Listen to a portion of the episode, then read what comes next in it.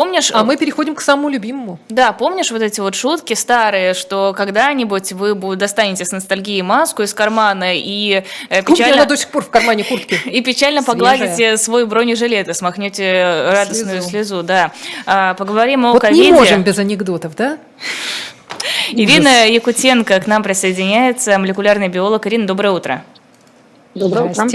Растет заболеваемость ковидом. А, говорят, что проценты большие, но не очень понятно, как это выражается в числах и насколько это серьезно для общей ситуации. Еще непонятно, как мы это определяем. Потому что э, насколько, никто не да, насколько мы понимаем, никто не тестируется, никто не, э, не проверяет. Вот когда про грипп говорят, да, вот э, спрашиваешь у врача, ну это же грипп, он говорит, возможно, мы анализа не делали. А с ковидом что? И где тогда галки-то ставят? Откуда эти 20% роста ковида? Да, ну совершенно правильно, что никто не тестирует. И с гриппом, кстати, тесты есть, но их просто мало использовали. До ковида, наверное, сейчас, может быть, будут больше использовать.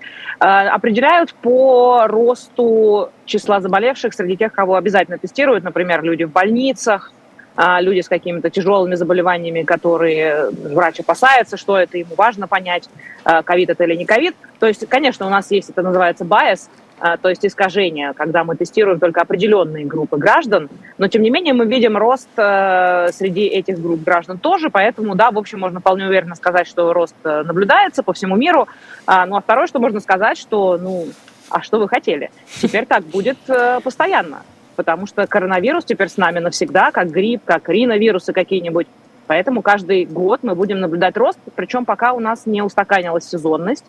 То есть про грипп мы знаем, да, что это холодное время года в северном, ну, в крае высоких широтах, то есть вот это межсезонье, а, поздняя осень, зима. А с ковидом не так. Мы видели, что рост начался еще летом, потому что это связывают с отпусками. То есть люди едут в другую часть света, где распространен вирус не такой, как у нас. Соответственно, а, они легче заражаются, они привозят его обратно.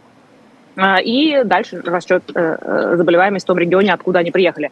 Поэтому мы пока не можем сказать, когда, как часто у нас будет наблюдаться это по году, но совершенно точно будет и будет регулярно. Но это значит, что не страшно уже. Ну, мы же не боимся гриппа, ОРВИ, прочих Кстати, каких-то... зря мы не боимся гриппа. Не, ну слушай, ну нет же массовой какой-то истерии. И смертность на самом-то деле, ну, сравнительно, вот если сравнивать пандемию ковида, ну, смертность от гриппа, поправьте меня, если я ошибаюсь, не такая большая. Ну, грипп и грипп. Ну, окей, либо привлюсь, привьюсь, либо не привьюсь, а почему у меня иммунитет хороший? Ну, ковид и ковид, ну что теперь?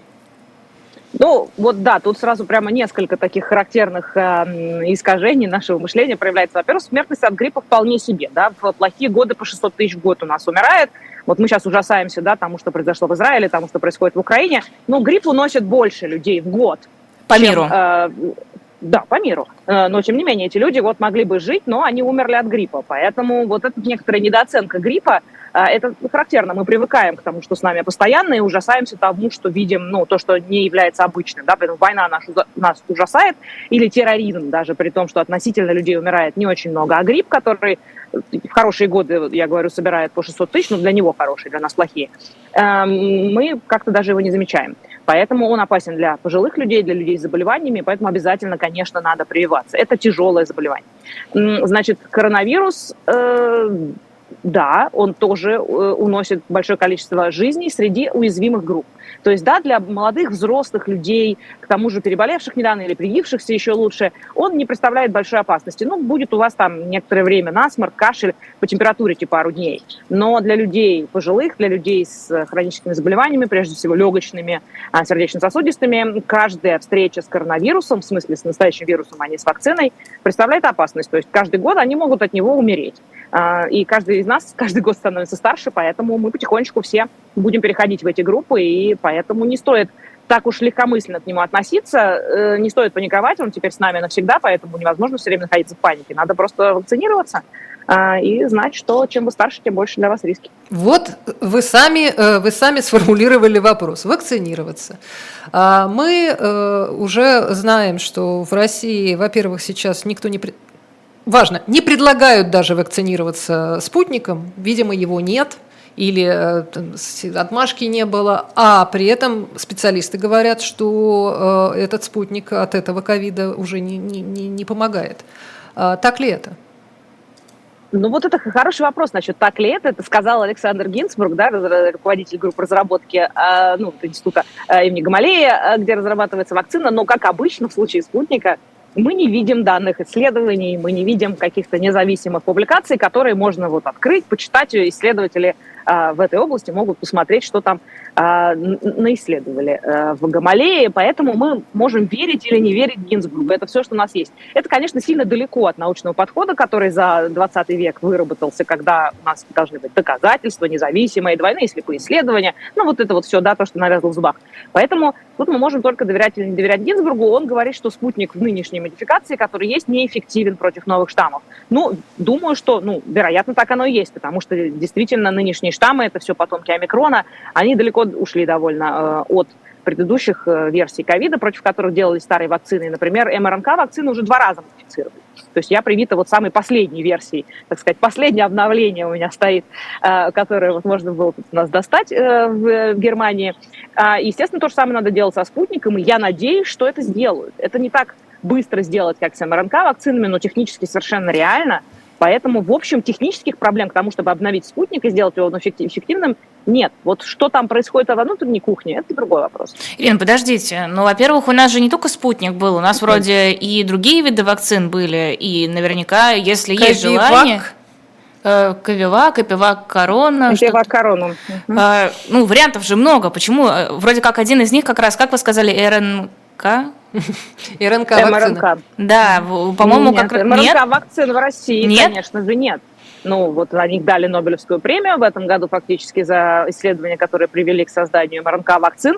И нет, никому не удалось разработать технологию оболочки, чтобы сделать вакцину, кроме двух, двух фармкомпаний, э, BioNTech, Moderna, ну и исследователи, э, которые к этому привели к нам, нас к этим работам, к разработкам э, собственной МРНК-технологии, это все не в России.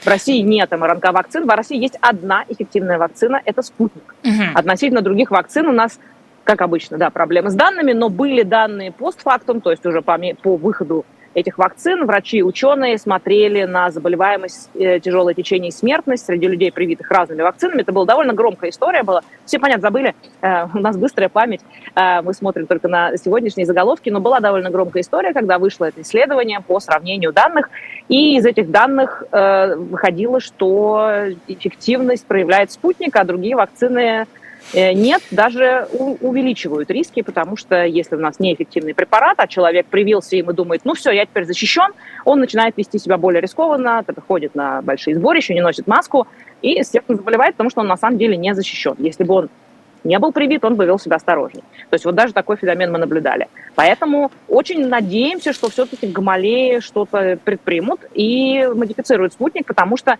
ну, во-первых, в России и так очень высокая смертность от ковида. У нас умерла летальность. У нас умерло там больше миллиона, даже по официальным данным, за каких-то там два года. То есть, ну, вот опять мы ужасаемся, да, смерти, смертям на войне, но ковид у нас унес больше людей гораздо, чем то, что у нас сейчас на войне происходит. И я, я очень надеюсь, что они что-то сделают, потому что я говорю, технических препятствий сделать спутник под современные нынешние штаммы, подогнать, понятно, мы не можем за каждым угнаться, но мы можем как бы покрыть да, вот это семейство, которое сейчас у нас гуляет, а, вполне возможно. И спутник показывал эффективность, поэтому очень надеюсь. Хорошо, а сейчас-то что делать россиянам?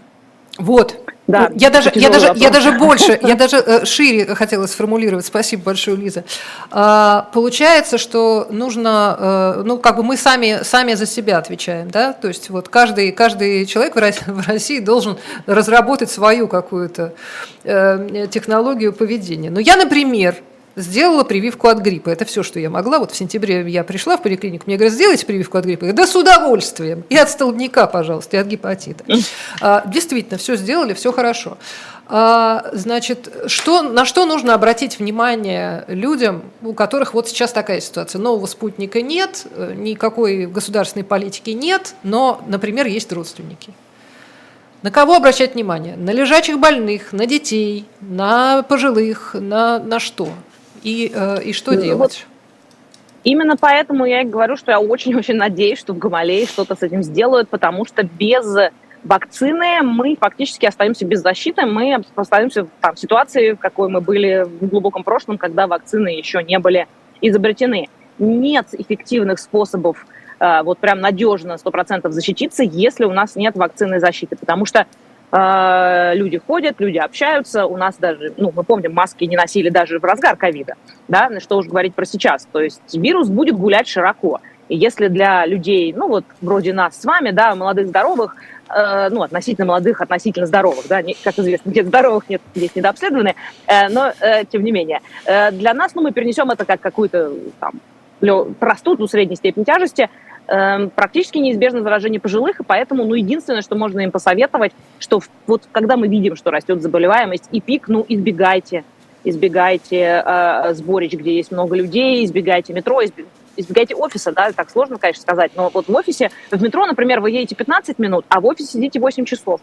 Если кто-то из ваших коллег болен, то неизбежно заражение. Даже если вы будете все эти 8 часов сидеть в ФФП-2, ну, в э, НК, КН-95, кажется, да, эти называются аналоги, которые есть в России, э, будете сидеть в офисе. Поэтому, вот, к сожалению, только избегать, как вот когда чума была раньше, да, вот просто рекомендовалось не ходить туда, где могут быть... Не шастайте в толпах, пишет наш слушатель. Ирина, ну а жить-то когда? Непонятно тогда. Ну, получается, что нужно постоянно просто избегать всего. Ну, вероятность ну, помереть от ковида относительно небольшая, вероятность, что ты так от тоски помрешь, она уже гораздо выше. Вы так говорите, как будто это я, значит, запустила ковид, и я не даю вакцину. Поэтому я просто э, говорю вам, какие есть расклады сейчас. Да, можно, как, собственно, и люди сделали в России, махнули на все рукой, и миллион э, за два года мы потеряли. А, можно и так себя вести, конечно, это вообще свойственно нам. А, так, менталитет, которого не существует, как известно, да, э, что махнуть на все рукой, типа, понадеяться на русский авось. Но расклады такие – то есть, да, конечно, невозможно жить постоянно вот в таком там страхе и ужасе, но можно разумно снизить риски. И если у вас есть пожилая старенькая бабушка, э, и вы хотите еще некоторое время, чтобы она увидела внуков, ну, надо немножко сейчас поберечься, пока вот сейчас пик сезона. Потом а, чуть-чуть спадет заболеваемость и будет проще. Особенно, это сложно, особенно в отсутствии тестов. Да? Раньше было проще, когда можно было протестироваться и сказать, вот я не заразен, могу с бабушкой видеться. А сейчас еще и тесты плохо работают, потому что они, опять же, выпущены все на предыдущие варианты, и современным штаммами, например, не показывают на ранних стадиях, что вы заболели. Раньше это было очень мощное средство, то есть ты видел, еще у тебя симптомов нет, а тест уже положительный. Сейчас такого, к сожалению, тоже нет. Поэтому, ну да, либо мы передаем свою жизнь в руки судьбы, а, и ничего не делаем. Либо мы пытаемся, насколько это возможно, снизить риски. Но да, нет хорошего выхода из этой ситуации. Вот такой вот у меня ответ. Хорошего решения не будет. Либо как-то ограничивать свою социальную жизнь, по крайней мере, в пик заболеваемости, ну, либо надеяться, что пронесет на этот раз. Но мы знаем, что вот миллион человек не пронесло. А когда ожидается спад этого пика?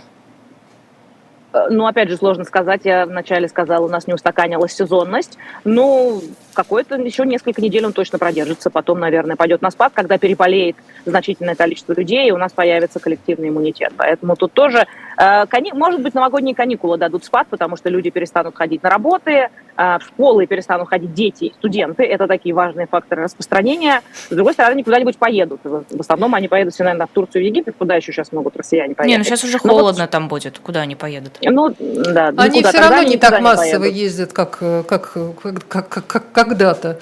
Э, ну, У нас вот, еще и наверное, деньги передышка будет. Э, про про вакцины еще хотела спросить. Э, даже вот сейчас у нас в чате, хотя давно, кажется, спала эта волна, все равно зачем вы даете время на рекламу убийства человечества? Но это про вакцинацию. Но Может... при этом спрашивают про какую-то вакцину Convencel от Э, Федика, э, Федерального медико-биологического агентства. Слыхали? Конвасел, да. Да. Угу. да, слыхали, но мы уже много раз, и весь ковид, у меня мозоль была на языке говорить, что в отсутствии данных, которые можно независимо исследовать, мы ничего не можем сказать. Это великое достижение человечества. Мы сегодня живем, если просто посмотреть на продолжительность жизни, то мы живем там в разы, ну не в разы, хорошо, на многие десятилетия больше, чем мы жили еще каких-то сто лет назад. Это все там, исключительно благодаря достижениям науки, благодаря, в первую очередь, гигиене, потом антибиотикам, ну, мыло, антибиотики и вакцины. Это то, что обеспечивает нам сейчас э, вот эту продолжительность жизни. Это все получено благодаря тому, что у нас есть научный метод, э, а не астрологии, гомеопатии и всяким прочим вещам. Но многим людям это не нравится, потому что научный метод предполагает разные сложности, всякие вот оговорки, вот вроде как я вам говорю, что вот нет хороших выходов, А вот при таких условиях, при таких условиях люди хотят, чтобы им сказали, вот ты вот это прими, и все, и сто процентов не заболеешь. Но вот, к сожалению, это сказки, пора уже повзрослеть, но нам очень хочется верить, что Дед Мороз существует, и такое чудо существует, и вот что-то такое есть, но не вакцина. Чтобы меня не кололи Чеснок. Шмурдяком. Имбирь, да, чеснок, имбирь, лимон. имбирь, куркума, да, и куркума. А вот колоть меня иглой, то есть вакцины еще, они провоцируют все наши древние страхи, то есть нарушают границы тела, да, вводят иглой что-то Убивают непонятное иммунитет. под кожу, убивают иммунитет, да, ну, э, это такое, такая точка зрения от незнания фактуры. Если мы посмотрим, когда не было вакцин, люди почему-то подозрительно, было странное совпадение. Не было вакцин науки, люди жили в среднем там, до 30 лет, а младенческая смертность была больше 50 детская процентов. А вот сейчас, когда у нас есть вот это все ужасное яд и так далее, мы живем дольше, чем когда-либо в истории человечества. Ну вот, если немножко поразмышлять над этим, над этой странной корреляцией, может быть, э, можно начать меньше бояться э, вакцин э, и понимать, что, наверное, не все, что делает фармкомпания, это исключительно для того, чтобы обогатить мировое правительство, а все-таки иногда и для того, чтобы сделать нашу жизнь лучше. Друзья мои, не слушайте ученых. За донат живому гвоздю я готова сделать расклад Таро на ваш ковид. Э, Вы уже видели в стриме, я делаю это хорошо, у меня есть большая красивая книга. Обращайтесь. Все для вас, друзья мои. Ирина Якутенко, молекулярный биолог, была у нас в эфире. Спасибо. Спасибо